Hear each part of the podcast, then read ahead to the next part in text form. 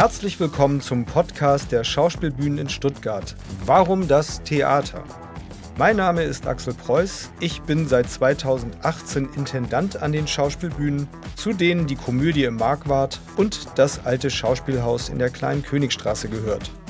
In lockeren Gesprächen mit Künstlerinnen und Künstlern werfen unsere Podcasts einen spannenden Blick hinter die Kulissen unserer Theater.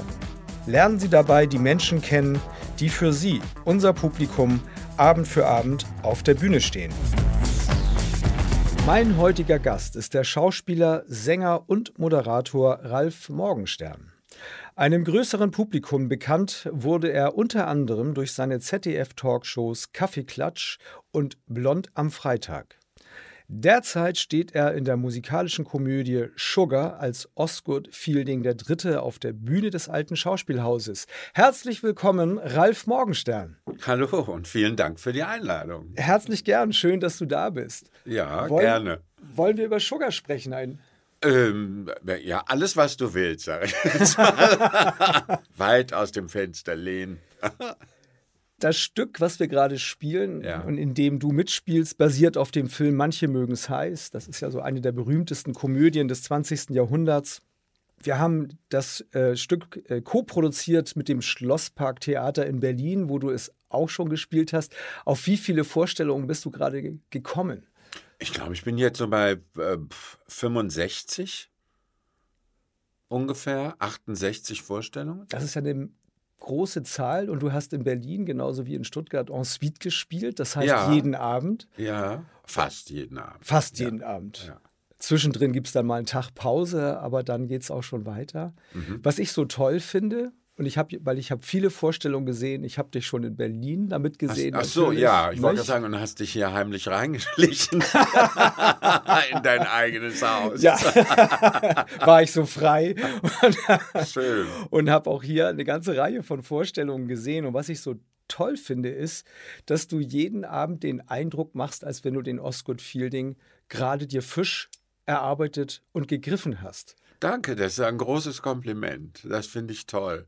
Äh, ja, das ist ja unsere Arbeit, also auch ein Teil unserer Arbeit, dass äh, wir dass wir dem Publikum das Gefühl geben, wir machen das heute das erste Mal und zwar nur für sie. Das ist ja überhaupt das Schöne an unserem Beruf, um da mal jetzt richtig auszuholen, dass wir mit dem Publikum ja jeden Abend äh, Momente kreieren, die es auch so nicht wieder gibt. Also das ist ja mhm. immer was Einzigartiges. Und wenn der, wenn der Zuschauer ein Ticket kauft, eine mhm. Eintrittskarte mhm. kauft, dann ist das wirklich das Mal, was er mit uns erlebt. Und das ist morgen anders. Also das ist schon so, dass das äh, jeden Abend auch wieder anders ist. Aber der Ehrgeiz steckt ja dahinter, das immer äh, so zu bringen und dann auch wirklich alles zu geben, was wir heute Abend dabei haben. Und das Publikum, was da ist, hat es ja auch verdient. Im wahrsten genau. Sinne des Wortes, genau. weil es ist da. Ja. Ja, und es ist auch nur auch so. einmal da. Obwohl, wie ich höre, gibt es auch Wiederholungstäterinnen und Wiederholungstäter, die dann nochmal gucken kommen, so wie ich, weil sie es super finden und sich von euch wirklich auf ganz hohem Niveau toll unterhalten fühlen. Ja, danke. Und dann finde ich, das ist das immer ein großes Kompliment, ja. äh, dass die Zuschauer sagen, ach toll. Und, und dann merkt der Zuschauer auch manchmal, dass es eben doch wieder ein bisschen anders ist. Aber das ist das Schöne in der Musik, live, äh, auf der Bühne, dass wir wirklich da mit Musikern, mit den Kollegen wirklich Sekunden kreieren, die eben einzigartig sind. sind. Ne? Ja. Und das ist das Schöne. Und wenn das dann immer so frisch bleiben kann, dann finde ich das super. Stellst du dir kleine Aufgaben für den Abend oder hast du ein Rezept, wie du es dir über so eine lange Vorstellungsfolge frisch hältst? Oder, oder liegt es daran, dass die Figur des Osgood vielleicht auch etwas mit dir zu tun hat oder mit einer Seite von dir zu tun hat. Das wäre aber schön. ein mehrfacher Ölmillionär. Ich weiß nicht, ob ich den Beruf dann machen könnte. Von daher ist Keiner es ja immer so eine beiden, Sache. Ich. Ist es immer so eine Sache, dass ich dann auch, aber je älter man wird, das ist schon so, äh, merkt man, äh, dass auch oft die Arbeit der Lohn ist. Und dass vielleicht der Ölmilliardär oder Ölmillionär nicht so glücklich ist wie ich, obwohl ich die Millionen nicht habe. Aber das Geld nicht glücklich macht, es beruhigt halt es ungemein. beruhigt, ne? ist Und zwar je älter man wird, oder? Ja, das ist Ja. richtig. Aber ich will ja auch nicht aufhören zu arbeiten. Also von daher äh, weiß ich nicht als Ölmillionär oder als Millionär überhaupt, ob ich mich dann nicht auf die faule Haut legen würde und dann verkümmern würde.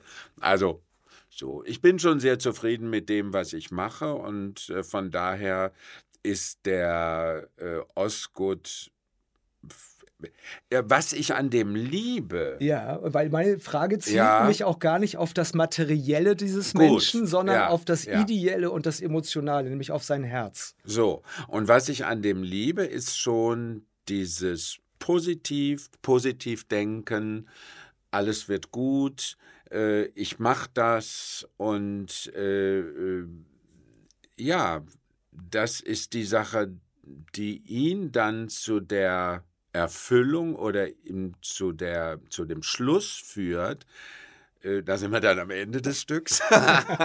Bei dem berühmten Ende des Films und des Stückes. ja. dass sein, sein Gegenüber, die Daphne, die er äh, ganz toll findet und in die er sich auch verliebt hat, äh, ihm zum Schluss eben eröffnet äh, und sagt, ich bin ein Mann.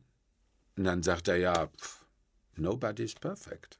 Also auch Männer nicht. Ich finde es im Deutschen ja heimlich viel, äh, äh, viel schöner, weil es viel ja, im Deutschen heißt der Satz ja, niemand ist vollkommen. Mhm. Und das ist, äh, ist einfach ein wunderschöner Satz.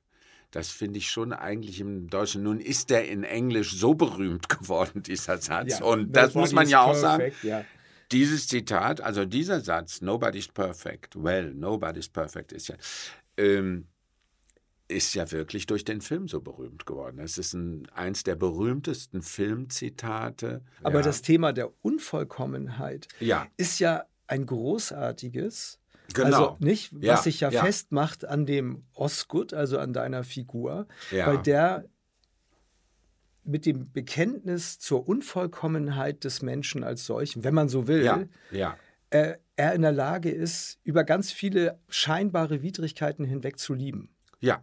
Und, Und- das finde ich ganz toll. und einen Menschen anzunehmen, So, Ja. genau, wie er ist. wie er ist. Und sich in einen Menschen zu verlieben und nicht in ein Geschlecht.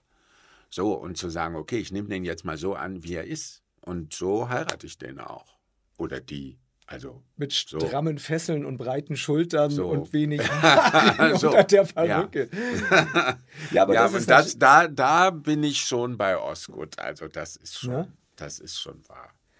Das habe ich gedacht, weil, Ja. das, weil da ist der Osgood auch eine Figur, die, finde ich, fast etwas hat, was wir uns doch alle für unsere Welt eigentlich ersehnen müssten, nämlich, Genau. dass wir mit der Großzügigkeit für die Unvollkommenheit der Menschen, jedes Einzelnen umzugehen.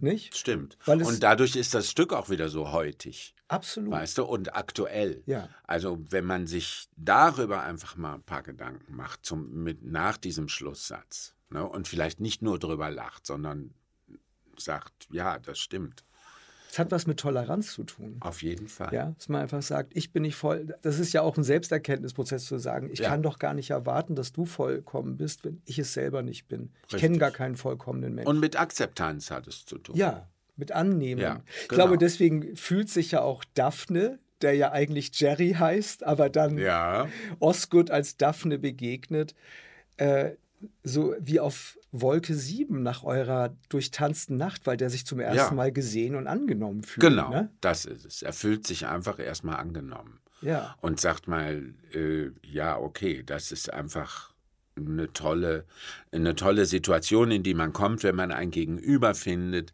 der einen annimmt, so wie man ist. Also so dusselig, wie die auch aussieht. so. Das ist ja das Schöne, deswegen ist es eine So. Komödie. Ja, genau. Und da ist, äh, da ist Billy Wilder natürlich auch der Perfektionist, der natürlich, also ich unterstelle ihm jetzt nicht, dass er Ja. den aus hehren Zielen gemacht hat, diesen Film, aber äh, äh, er wusste ganz genau, dass Männer in Frauenkleidern immer sehr lustig ist.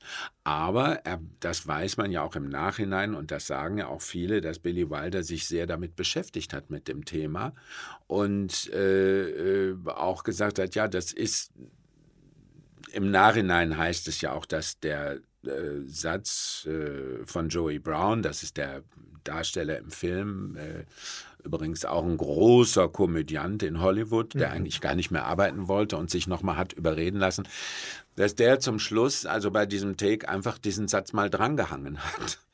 Weil der letzte Satz wäre eigentlich äh, von Jack Lemmon gewesen, I'm a man. Well, I'm a man. So. Und äh, irgendwann Joey Brown dann bei irgendeinem Take oder so, weil die das öfter wiederholt haben, dann mal gesagt hat, well, nobody's perfect. Und Billy Wilder sofort geschrien hat, das lassen wir mal drin. So. Am Ende ist das auch nur eine schöne Geschichte, aber selbst wenn. Und Billy Wilder hat sich mit diesem Thema, da er ja sehr viel, da er Deutscher war und mhm. sehr viel in Berlin gelebt hat mhm. und auch in Berlin gearbeitet hat, äh, äh, hat sich mit diesem Thema sehr viel beschäftigt und gesagt, so, das ist also doch, ist wieder ein Hintergrund in, diesem, in dieser erstmal optischen, äh, ja, optischen Knallkomödie. Ja, ich habe da auch keinen Zweifel dran ähm, offen gestanden, dass wenn jemand ein Filmdrehbuch schreibt und dann das Drehbuch selbst verfilmt, wie Billy Wilder es getan hat. Mhm. Wir wissen, und das weißt du durch deine Fernseh- und Filmtätigkeit noch besser sogar als ich, wie viele Monate, um nicht zu sagen Jahre, an Lebens- und Arbeitszeit häufig da reinfließt, ja, bis so ein Filmprojekt von ja. der ersten Idee, Boy Meets Girl, ja. zu dem fertigen Drehbuch und dann dem fertigen Film, der dann noch vermarktet und so weiter ähm, und in die Kino gebracht werden muss. Mhm. Wenn du da nicht irgendein Interesse dran findest, das künstlerisch und thematisch hintersetzt ist, ist man, glaube ich, nicht in der Lage, egal wie leichtfüßig es dann nachher daherkommt. Ja, das Leichtfüßige möglich. ist ja auch oft das Schwere. Viel schwerer. Ja. Deswegen ja. hat er ja auch Monroe genommen und wusste, äh, was die eventuell an, äh, an Arbeit bedeutet. Aber das war ja auch eine Perfektionistin. Das hat man ihr nur nie zugestanden. Oder es, man hat es damals auch nicht so verstanden. Aber das macht es natürlich, was Monroe dann, die hat es ja eigentlich zu einem Monroe-Film gemacht. Der ist ja nicht sollte ja, ich glaube, Sid Chavis spielen. Und es sollte kein Monroe-Film sein, aber eben. sie war der größte Star, den es damals gab, auch nicht zu dem Ja, Zeitpunkt. Tony Curtis war jetzt auch nicht so wenig und ich Jack Lemmon den hatte weiblichen Stars. okay, ja. Und äh, Jack Lemmon hatte gerade einen Oscar gekriegt und wollte überhaupt kein Komödiant werden. Ja. So, das war ja alles noch davor. Aber äh, die anderen Stars, er wollte ja auch Frank Sinatra besetzen, der hatte keine Lust, das zu spielen und einige andere. Aber und Monroe hatte im Vertrag, weil die halt immer sehr, es war ja eine sehr moderne Frau, eine der ersten Hollywood-Schauspielerinnen, die ihre eigene Produktionsfirma hatte. Ja. Und äh, die wollte keinen Schwarz-Weiß-Film drehen. Die hat gesagt, nee, nee, ich drehe nur noch Farbe. Das Schwarz-Weiß ist jetzt. Was out. ja auch eine interessante Setzung ist, weil der ja. Farbfilm war lange erfunden und, und etabliert und Wilder dreht den Film in Schwarz-Weiß. Ja, ja. Ja, was irgendwie auch seiner äh, äh, äh Attitüde äh, geschuldet ist, dass er dieses Make-up für die Männer so furchtbar fand in Bund. Ja. Kann man aber auch verstehen. Es hat einen großen ja. Reiz dadurch, auch weil das Stück ja zur Prohibitionszeit spielt. Also es kriegt merkwürdigerweise auf der Ebene der Mafia. Ähm, genau. Ja, kriegt es da noch fast was Authentisches in diesen Filmszenen, wenn die da durch Chicago rasen genau. und diese Schnapsfässer da ja, ja, er sollte ja eine, äh, äh, einen Film, eine Komödie drehen, die dieses äh, Gangster-Mafia-Milieu auf den Arm nimmt. Ja. Und von daher ist diese Schwarz-Weiß-Nummer war auch war auch ganz gut. Teil des Stilmittels. Aber ne? Monroe hat es wirklich geschafft, es zu einem Monroe-Film zu machen. Und das macht es natürlich auch vielen Kolleginnen heute sehr schwer, äh, sich für diese Rolle zu begeistern, weil man da auch erstmal, also weil Mann da, weil Frau da erstmal auch sehr festgelegt ist. Da muss, muss Frau sich auch freischwimmen Frei wollen. Von. So. Wobei ich auch finde, äh, es wird als Monroe-Film immer apostrophiert, aber Monroe spielt eine Figur namens Sugar. Ja. Und die hat bestimmte Attribute. Und ich finde, ja. wir haben mit jetzt mit Maya Sikora hier auch eine Kollegin, die das wunderbar macht. Maya Sikora weil, macht das wunderbar. Weil sie das sich ist ganz zauberhaft. Ja, genau, ja. genau. Und das ist dann ganz toll, weil sie auch die Rolle der Monroe eben als Rolle verstanden hat. Ja, das ist eben. Die Rolle heißt ja Sugar, Sugar und Cane, nicht Monroe. Ja. Genau. das ist das, wo wir immer äh, Probleme haben, äh, in Deutschland auch diese Schublade aufzumachen oder auch wirklich mal zuzumachen. zuzumachen. Und zu sagen, jetzt ist mal gut, jetzt ist auch irgendwie 70 Jahre später. Fast. ja. Fast. Wir haben vorhin äh, gesprochen über, über Empathie, über Angenommensein, über ähm, Toleranz. Das, darüber mache ich jetzt einen kleinen Schwenk in deine Jugend, weil du kommst auch aus einem Haushalt oder zumindest einer Familie, wo es Angehörige gab, die waren Sänger und waren mit dem Bühnenleben vertraut. Und gleichzeitig bist du aber erstmal zum Erzieherberuf gebracht worden. Von, genau, von das hast du jetzt sehr schön gesagt. Genau, ich wurde dahin gebracht. Wollten ja, deine Eltern, dass du Erzieher wirst oder hast du dir das dann gesucht, weil deine Eltern gesagt haben, nee, nee, mein, unser lieber Ralf, bevor du jetzt hier irgendwas Künstlerisches machst, fährst du erstmal was also, Ordentliches an? Ich habe gesagt, ich suche mir nichts. Aha. Ich möchte, ich habe euch das gesagt, was ich machen möchte. Ich möchte nach Essen werden auf die Schauspielschule und Aha. das ist das, was ich anstrebe. Ja. Das würde ich gerne machen, wenn ihr meint, ich ja. muss einen anderen Beruf lernen, weil äh, Schauspieler, Sänger und so weiter brotlose Kunst ist. Dann sucht mir was. Und dann hat meine Mutter gesagt, ja, aber du kannst doch immer so gut mit Kindern. Und äh, dann habe ich erstmal eine sozialpädagogische Schule gemacht. Mhm. So und dann erst die Ausbildung. Also ich habe meine mittlere Reife auf der sozialpädagogischen Fachschule gemacht. So. Und äh, äh ich weiß auch hier, dadurch weiß ich auch gar nicht, ob die mich in Essen werden überhaupt genommen hätten damals. Ich kenne ja viele Freunde, also auch die das die geschafft haben, ohne, die da gar nicht genommen wurden. Also es hätte natürlich mir auch blühen können. Ja. So, von daher bin ich da drum rumgekommen, wollen wir es mal so sagen. Aber nein, meine Eltern waren, also gerade mein Vater hat, äh, der mir immer sehr viel Freiheiten gelassen hat.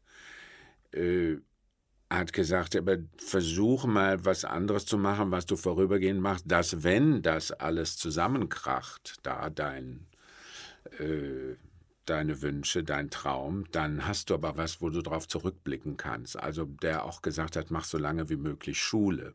Mhm.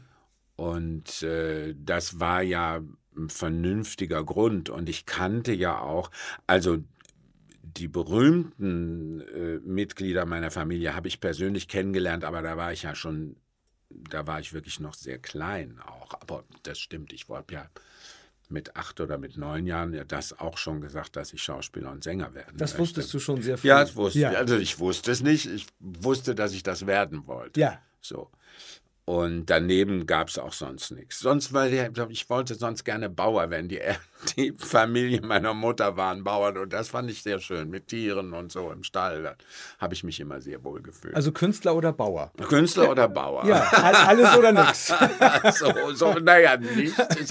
Meine, die, die äh, Familie, also die Großtanten oder meine Großtanten, die Tanten meiner Mutter, die sind ja alle als Millionärinnen gestorben. Also von daher wäre das auch nicht so schlecht die haben natürlich nach und nach das ganze Land verkauft. Mhm. Und da stehen heute Siedlungen und so. alles Mögliche mhm. drauf. Also so auch bei denen hat das geklappt, allerdings im hohen Alter. Aber gut.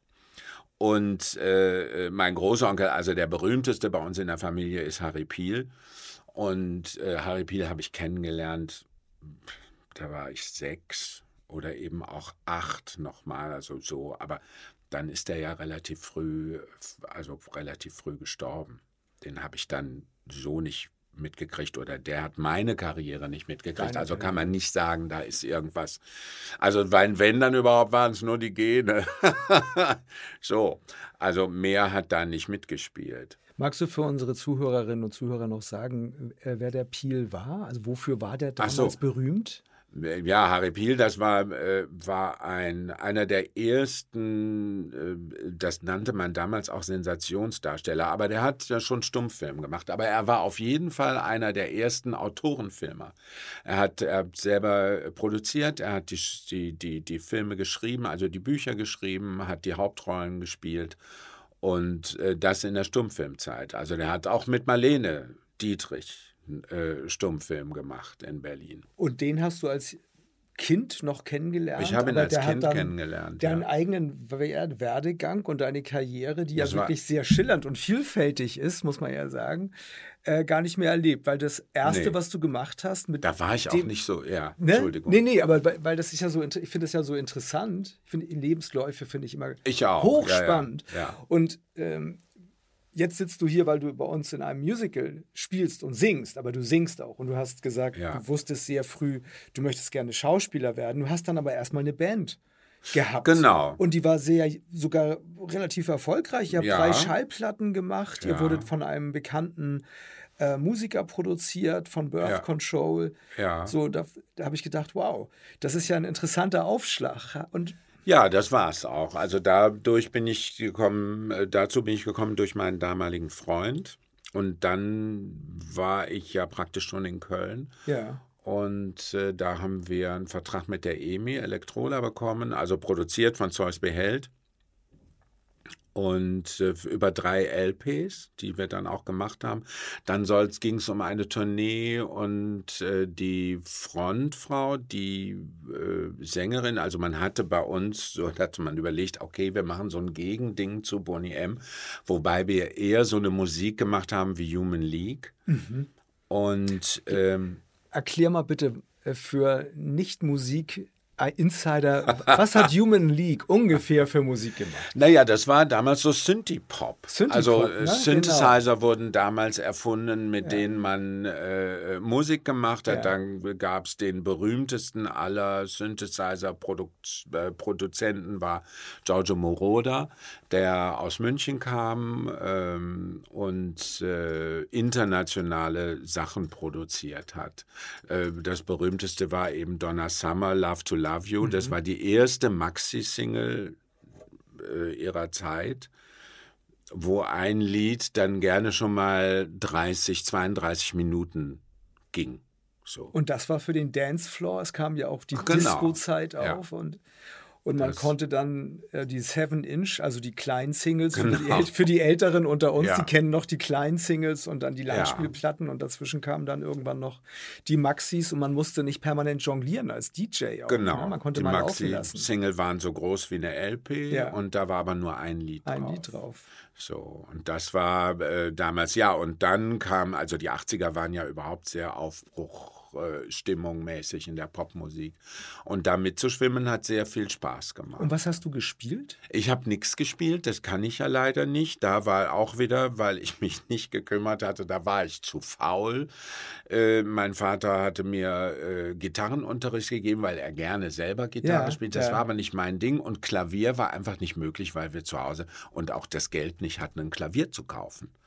So. Was waren deine Eltern denn vom Beruf? Meine, Mutter hat nicht gearbeitet, äh, die war Hausfrau Also und Mutter, klassisch. Und mein Vater äh, war bei Thyssen. Der war eigentlich Werkzeugmacher und Ja. hat sich dann aber äh, hochgearbeitet, hat dann nachher im Büro gearbeitet. Kalkulator, so gibt es heute alles nicht. Aber das ist sozusagen ein Bo eine bodenständige Sicht Genau. auf das Leben. Ne? So, ich Und komme aus ja. einer wirklichen Arbeiterfamilie und mein Vater ein alter Sozi. Und äh, ja, der lange im Krieg war, beziehungsweise lange in äh, äh, Gefangenschaft. Er war sechs Jahre in Sibirien nach dem Krieg noch Oha, in ja. Und, Und dann äh, aber offenkundig ein Willy Brandt-Anhänger. Das muss ja Genau. die Zeit des Aufbruchs Ja, dann ja. gewesen sein für Ja, euch. Mhm. alle. Die 70er Jahre, als dann Willy. Brandt zum ersten Mal Das Kanzler stimmt. wurde, der erste sozialdemokratische Kanzler. Der Genau, und das ist an mir hängen geblieben. Mehr Demokratie wagen. ja, das ist an mir hängen geblieben. ja. Ja. Deswegen, weil du sagst, die 80er waren so eine musikalische Aufbruchszeit, aber Ja. die 70er ja eigentlich auch. Ja, total. Also, das stimmt. Die 60er natürlich auch, Auch, aber die habe ich ne? so, die habe ich als kleines Kind miterlebt. Also da habe ich natürlich viel partizipiert, aber äh, da war ich einfach auch äh, zu jung. Ne? Und war, beim- bin sehr behütet groß geworden. Also komme aus einer Riesenfamilie und wir hatten fast von außen keine Freunde oder das bin mit meinen Cousinen, Cousins äh, äh, groß geworden und war immer in der Familie. Also von daher meine großen Tanten. Ich war, meine Eltern waren beide die jüngsten Geschwister aus großen Familien und ich war der jüngste Junge Und es gab nicht so, ich habe irgendwie 15 Cousinen, eine große Schwester, zehn Jahre älter und äh, äh, ich wurde nur von Frauen erzogen. Also da, wehte, also da wehte aber ein harter und ein strammer Wind. Meine Urgroßmutter lebte mit im Haushalt. Oha, ja. Und äh, da hatte meine Mutter auch eigentlich nichts zu melden. Die hatte es auch sehr schwer. Habe mich mit meiner Mutter auch nie so super gut verstanden. Ähm, weil meine Mutter erstmal so, die musste sich auch komplett neu erfinden mhm. und hatte es mit sechs großen Schwestern, die alles besser konnten, mhm. natürlich auch schwer. meinem Vater ging es ähnlich. Ja, möchte man auch nicht tauschen, ne? Das nee, da möchte man nicht tauschen. Nee. Und meine Urgroßmutter und meine Oma mit im Haus. Auch noch mit im Haus. Dann hat sie ja noch ja, mehr ja. Frauen, die es alle besser Nur. wissen. Nur, die ja. wussten alles besser. Und, äh, aber wie gesagt, da wehte ein harter Wind, wie sagt man? Ein strenger Wind, ein harter Wind? Also ein, so. es war ein strenges Regiment. Es war ein ne? strenges ne? Regiment. ein scharfer Scharfer, scharfer Wind. Wind. Ja. So. Ja, ja, so. da musste alles für die Nachbarn und so musste auch alles stimmen. Ah. Im Vorgarten mhm. wurden die Hecken mit der Nagelschere geschnitten und da durfte auch nichts rauswachsen. Also das war schon, äh, ja. Also dann versteht man auch, warum dann der junge Ralf Morgenstern, der nach Köln weg ist, ne? aus Mülheim an der ja. Ruhr, bist du ja, ja aufgewachsen. Ja. Und geboren. Ich bin mit 17 da weg und da dann weg, war ja. Musik. Das war auch alles nichts. Bis wir den Plattenvertrag hatten dann war, kamen meine Onkel zu uns und sagten, oh, jetzt haben wir her, jetzt haben wir her. Und man hatte so die erste Schallplatte, dann war es super. Und wenn man dann erstmal im Fernsehen war, dann hatte man so und so gewonnen. Ja. Das war ja damals das ja. Leitmedien. Es gab ja auch nur zwei ja. Kanäle und wenn du da so. warst, kannten dich alle. So, da, da war ich ja noch nicht. Also da gab es ja schon zwei. Drittes gab es auch schon, als ich dann. Es war ja auch so früh nicht. Ich musste ja dann äh, da wirklich äh, viel für tun, viel für arbeiten. Aber das habe ich auch wirklich alles alleine gemacht. Ja, super. Und wenn man es dann geschafft hat, weil du bist ja dann tatsächlich, du hast Musik gemacht und hast aber angefangen, als Schauspieler zu arbeiten. Und das als ja. Autodidakt. Ne? Du hast hab, ja keine ja. Schauspielschule besucht. Nein, Learning by Doing. Learning by Aber doing. dadurch kann ich jetzt in drei Jahren mein 50-jähriges Bühnenjubiläum feiern. Super, aber das heißt, du hast kleinere Rollen bekommen, auch in Experimentalfilmen, nicht? Und dann? Ja, da habe ich mich, das war, ich bewegte mich dann auch so in der Kunstszene und hatte Freunde in der Kunstszene durch die Musik auch in Köln und durch meinen damaligen Freund. Und äh, äh, ja, das hat sich alles sehr gut gefügt und ich hatte auch sehr viel Glück und war öfters auch zur richtigen Zeit am richtigen Ort. Mhm. Und das gehört schon dazu, muss man ehrlich sagen. Das, ich glaube, das kann jeder bestätigen. Ja. Es ist immer eine Mischung aus Talent ja. und Ehrgeiz und Willem. Ich bin gar nicht so ehrgeizig, deswegen am Ende wäre ich ja schon in Hollywood. und ich weiß bis heute nicht, ob das erstrebenswert ist. Ich habe Freunde, die in Hollywood arbeiten, in der Filmindustrie. Also ich weiß nicht, ob ich das machen möchte. Das ist, das kann durchaus auch aus, finde ich, unserer Perspektive, weil das Leben ist hier doch sehr anders und die Menschen sind sehr ja. anders, finde ich. Und wenn man das. Ja, ich bin, äh, bin gerne in Amerika. Amerika. Amerika ist ein tolles Reiseland und ich war da ganz, ganz viel und habe da äh, äh, oft sein dürfen. Und äh, ja, aber ich weiß es nicht. Jetzt ist es auch zu spät. du, wer weiß. Ich würde wer, natürlich wer für einen Film rübergehen. Würde, das würde, würde ich auf jeden Fall machen. Da leben, da drüben nein. Ein gutes Buch, wenn ich ein gutes Drehbuch hätte, würde ich das natürlich machen. Also da würde ich lügen, wenn ich das nicht hätte. Na sicher. Aber das Problem ist ja jetzt auch, äh, ich will ja, also ich will ja nicht mehr berühmt werden. Bist das ja hört schon. sich komisch an, aber so meine ich das nicht, sondern ich mache für, für Geld nicht mehr alles. Und wenn ich jetzt ein tolles Buch sehe und dann sagt man, ja, aber hier die Gage und ich sage, nee, Kinders, aber das Buch ist eigentlich wichtiger. Jedenfalls, je älter man wird, ist, äh, ist das wichtiger, ein gutes Drehbuch, einen guten Regisseur zu haben, eine gute Produktionsfirma. Weil bei Film ist es nun wirklich so, dass viele Köche verderben den Brei. Deswegen gibt es auch eben nur ein paar tolle Filme. Das sind Zufallsprodukte, das es muss man wirklich sagen. Mit, ne? Ja bei Filmen, das ist schon sehr komplex. Das ist sehr komplex und alle guten Filme sind Zufallsprodukte. Das weiß ich. Und äh, das ist leider so. Aber das, dann ist es ja auch gut, wenn man das, die Freiheit hat, so wie du, zu sagen, ich bin unabhängig genug, um was anzunehmen, was mich dann interessiert und nicht drehen zu müssen, weil man das Geld braucht oder weil man noch den, den Ruhm sucht, sondern wirklich zu sagen. Naja, wenn man mal zu sich gefunden hat, dann ist das einfacher so zu denken. Wenn ich jetzt persönlich selber noch unsicher bin und ich weiß nicht, was ich will und vielleicht das, ja, vielleicht auch das oder ich weiß nicht, was daraus wird. Ähm, wenn man die Erfahrung hat, dann kann man sagen, okay, ich verzichte darauf und dann verzichte ich auch auf die Kohle, dann esse ich diesen Monat halt nur Knäckebrot aber ich behalte meine Freiheit und ich behalte die Freiheit, mir andere Sachen auszusuchen, die ich wirklich gerne machen möchte. Und das ist eigentlich das Wichtige in allen Berufen, dass man wirklich sich Sachen sucht, wo man sagt, das möchte ich wirklich jetzt machen und damit möchte ich 24 Stunden am Tag verbringen. Das ist ja oft so, das ist ja nicht damit getan, dass wir äh, abends zweieinhalb Stunden auf der Bühne stehen. Äh, das macht ja Sachen mit uns, so eine Produktion. Nein, das beschäftigt dich hinterher, du musst dich vorher vorbereiten. So, ja. und das macht auch, das äh, beeinflusst meinen Tagesablauf. Und äh, dafür haben wir vorher geprobt. Und das sind, das ist ja immer ein bisschen mehr als nur die zweieinhalb Stunden am Tag auf der Bühne zu stehen. So. Und äh, aber, da, aber da bin ich wirklich froh, dass ich äh, vor ein paar Jahren diese Entscheidung getroffen habe, äh, auch zu sagen, okay, ich möchte jetzt auch wieder Theater spielen, wenn ein tolles Konzept fürs Fernsehen kommt, äh, werde ich das sehr gerne machen. Mhm. Aber das Theater bietet mir, also Ralf Morgenstern, einfach äh, äh, mehr, mehr Angebote, mehr schöne Rollen zu machen. Also da bin ich wirklich sehr, sehr froh drum. So.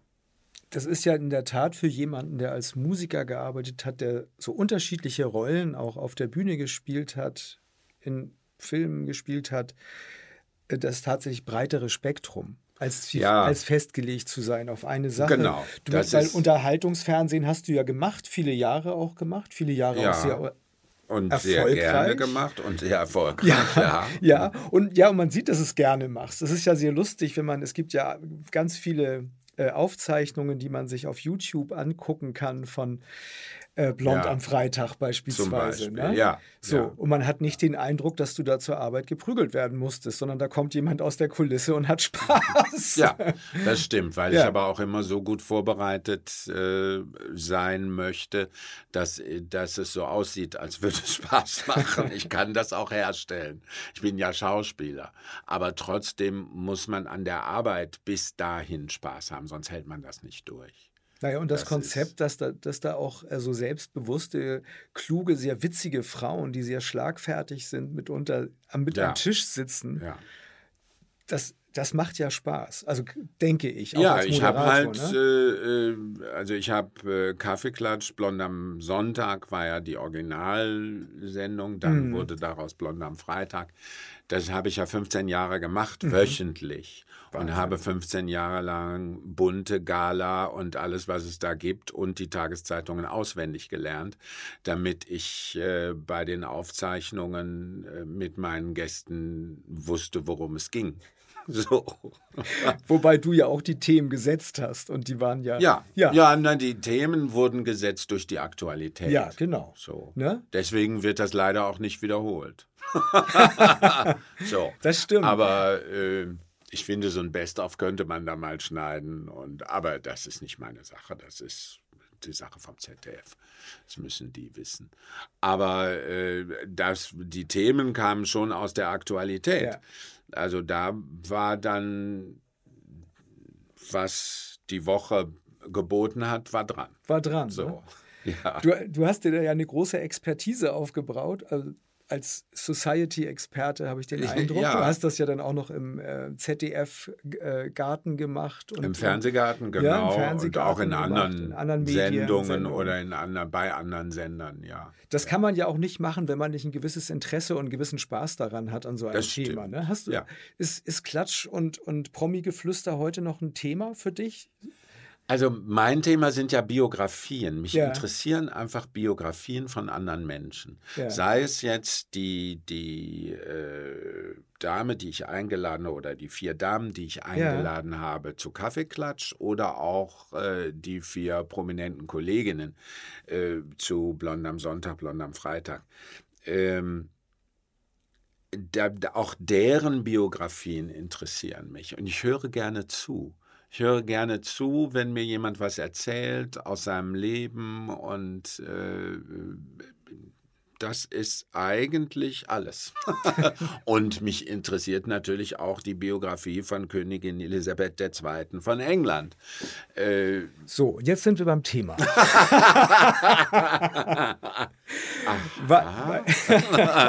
naja. Die also, ist jetzt tot. Ja, die ist jetzt leider Und ich war schon am Grab. Ah, wirklich? Ja, das war mehr oder weniger dich. Äh, Zufall. Ich bin, war mit dem Schiff im Ärmelkanal ja. unterwegs und da hatte ich die Möglichkeit, nach Windsor zu fahren, also zum Schloss Windsor. Ach, und dann bist du gleich. Und dann bin ich natürlich gleich, gleich zum Grab.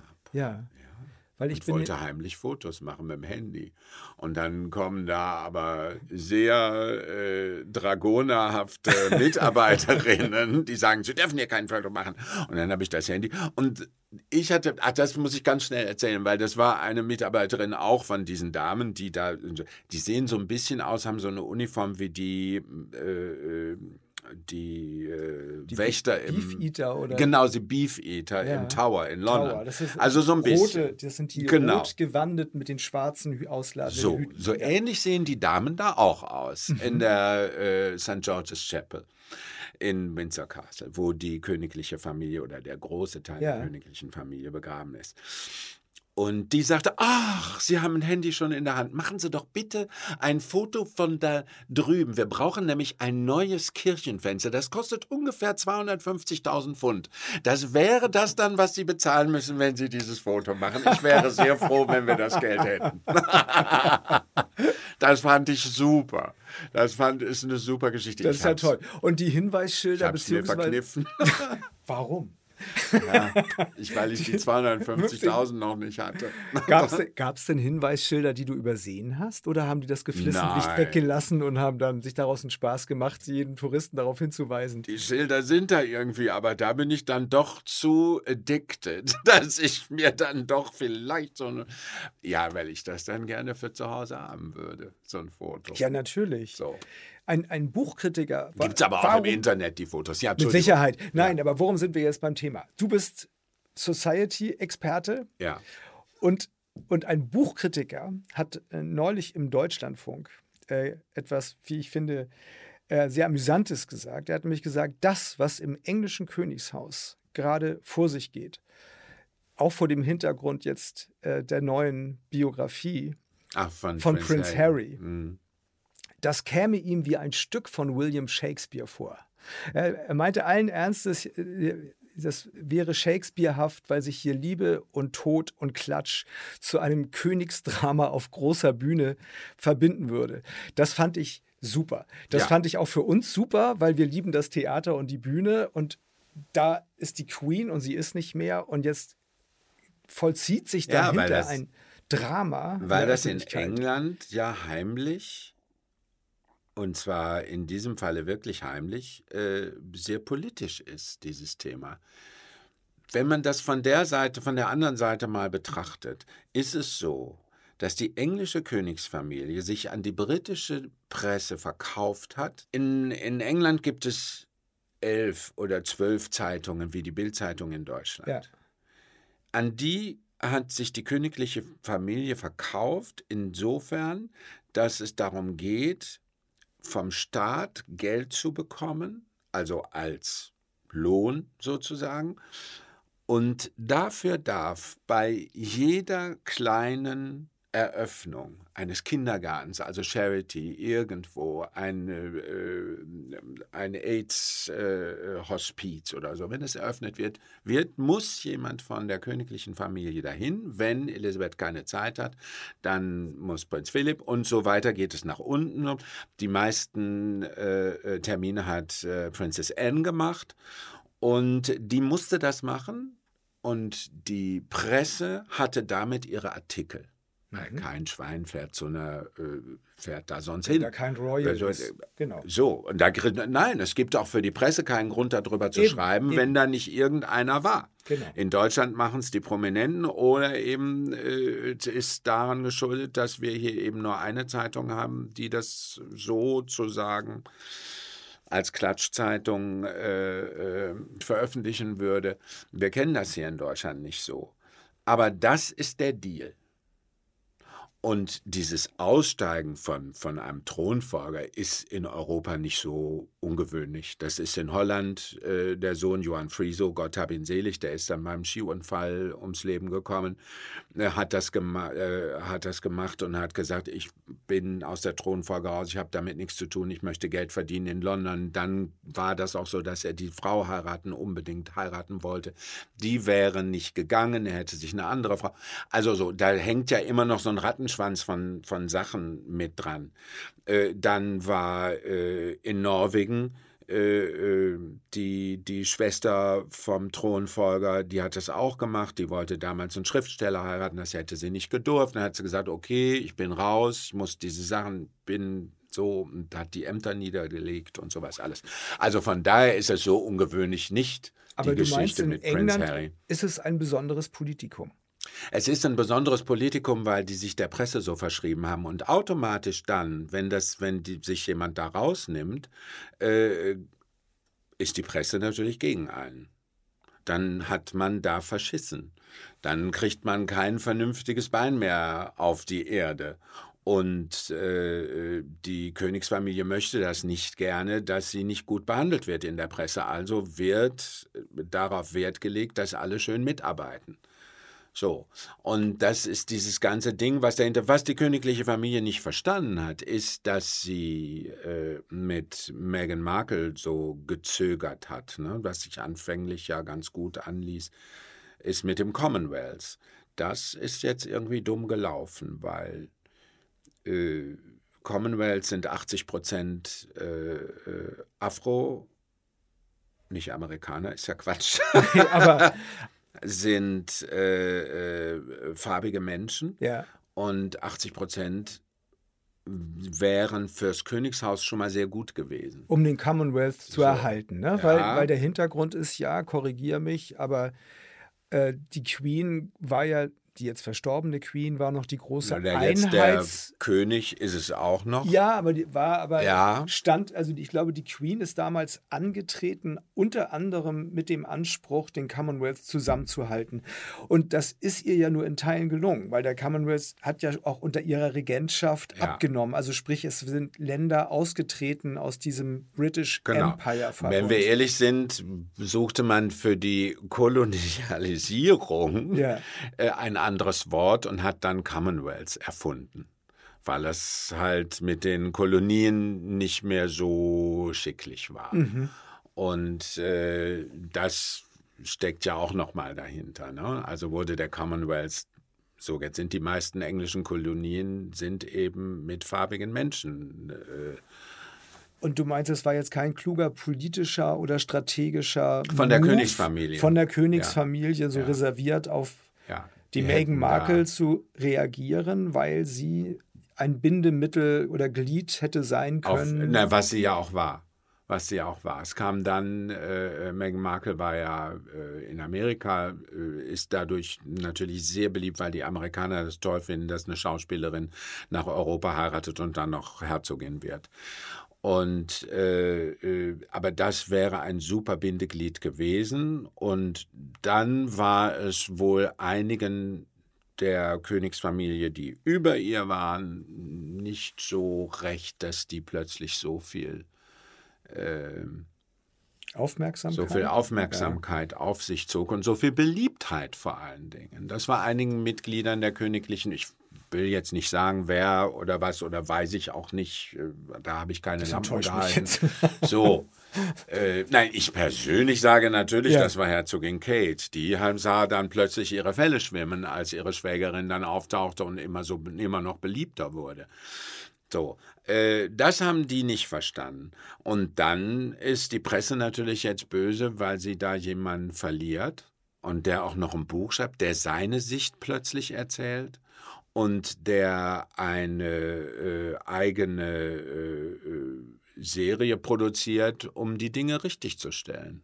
Naja. Und ich finde, er führt da ein super, äh, äh, eine super Geschichte zu Ende, die seine Mutter angefangen hat.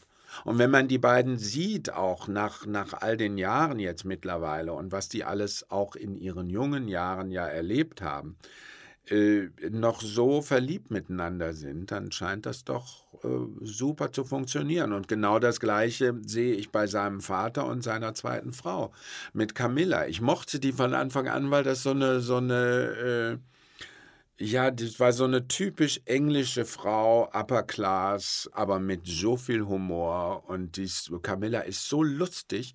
Und ich habe mich wirklich, ich finde es toll, dass die jetzt so eine, so eine Königin haben. Dass die jetzt die, eine Königin ist. Das ist ja auch äh, äh eine tolle Entwicklung. Jetzt dann eine reifere Frau mhm. zu haben an der Spitze dieser königlichen Familie. Und ich finde, dass König Charles und auch Königin Camilla dem sehr gut tun. Also das öffentliche Spektakel kann weitergehen und an der Spitze ja, das wird ja steht auch jetzt, weitergehen. Das wird auch weitergehen. Also das, oh, darüber wird jetzt ja. das Königshaus nicht stürzen, ja. oder? Nein. Nein, ich Nein. glaube mal nicht. Ich denke das mal, mit Meghan, mit Meghan Markle hätten sie sich einiges erspart an, an Querelen oder auch an Austritten von äh, kleinen, äh, separaten, selbstständigen mittlerweile Staaten.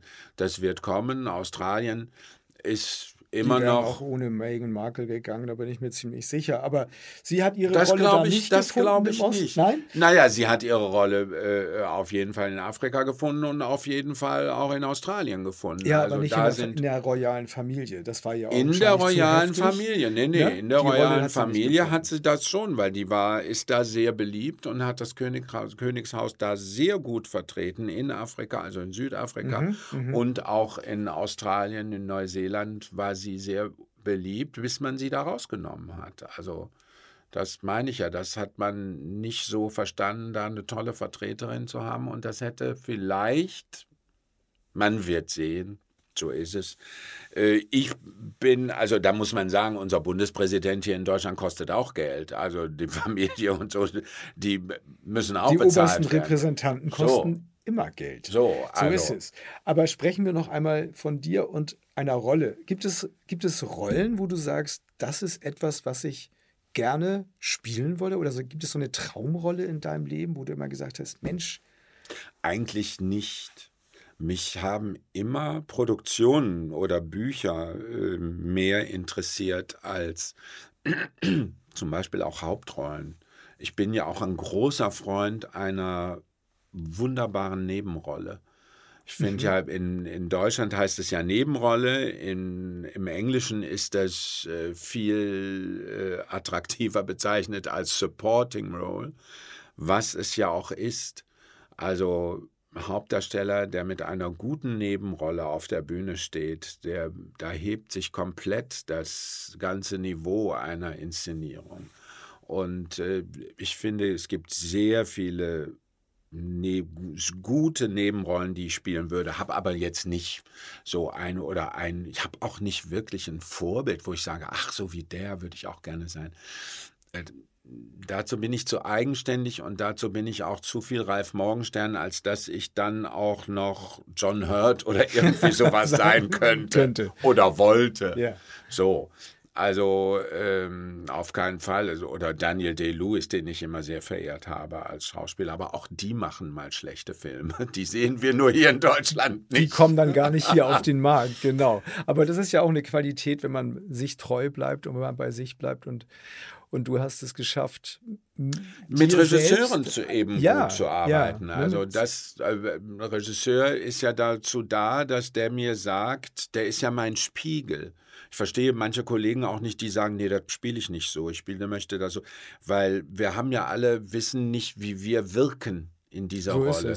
Wie wirken wir auf einen Zuschauer? Und diese Sicht hat ein Regisseur. Und wenn der mir sagt, mach das doch mal so, oder ich habe mit Regisseuren, wo ich dachte, das hätte ich niemals geschafft. Das hätte ich von mir aus, hätte ich so eine Rolle niemals geschafft ohne einen Regisseur, weil ich das gar nicht ausprobiert hätte. Und von daher finde ich das ganz wichtig, dass da immer eine gute, äh, eine gute Achse ist, eine gute Verbindung zwischen Regisseur und Schauspieler. Absolut. Absolut. Ohne das geht es gar nicht. Ohne die Kritik und die Spiegelung dessen, was du da tust, So. von außen. Und ich möchte mich auch nicht immer so wiederholen. Das möchte ich nochmal sagen. Dann sind wir nochmal bei dieser, äh, bei der Sugar-Rolle. Äh, äh, viele äh, Schauspieler verlassen sich so auf ihr eigenes Können, ohne mal was anzunehmen von außen. Mich interessiert aber das Neue und ich finde, es ist eine große Falle als Schauspieler, sich immer in einer Rolle oder so zu zeigen, wie Monroe. Die ist daran gescheitert. So, und äh, äh, das war mir klar. Das wollte ich auch nicht, wollte auch nicht so sein. Und von daher kann man sich auch noch ein bisschen für sein Privatleben übrig lassen an Rollen, die man noch nicht gespielt hat. So. Lieber Ralf, vielen Ja, herzlichen Dank Axel. für dieses Gespräch. Ich danke dir. Du brichst, wir haben jetzt noch eine gute Woche Ja. Sugar vor uns, an dem man dich abends sehen kann. Ich kann unser Publikum nur ermuntern, unter denen, die es noch nicht getan haben, sich dir und das wunderbare Ensemble auf der Bühne des alten Schauspielhauses anzusehen. Es ist ein großes Vergnügen, dich als Osgood Fielding zu erleben. Danach geht es für dich nach Danke. Berlin und dann weiter nach Hamburg, hast du mir erzählt, Genau. wo du Spatz und Ja. Engel spielen wirst. Das ist auch ein wunderbares Stück. Und dann sehen wir dich. Und dann mache ich eine ganz neue Produktion, ein neues? Stück. Äh, äh, Plötzlich Shakespeare. Das ist ein Roman, da gibt es jetzt ein Theaterstück. Und da spiele ich fünf Rollen. wow. Ich bin sehr gespannt. Wann kommst du damit raus? Fünf Rollen mit Äh, Ralf Morgenstern. Schlossfestspiele Neersen. Ich weiß nicht, wann die Premiere ist. Juli, ich glaube im August. Also wir folgen dir auf Juli. Instagram oder geben Genau. einfach deinen Auf Namen bei jeden Google Fall. ein und die Schlossfestspiele So. Neersen.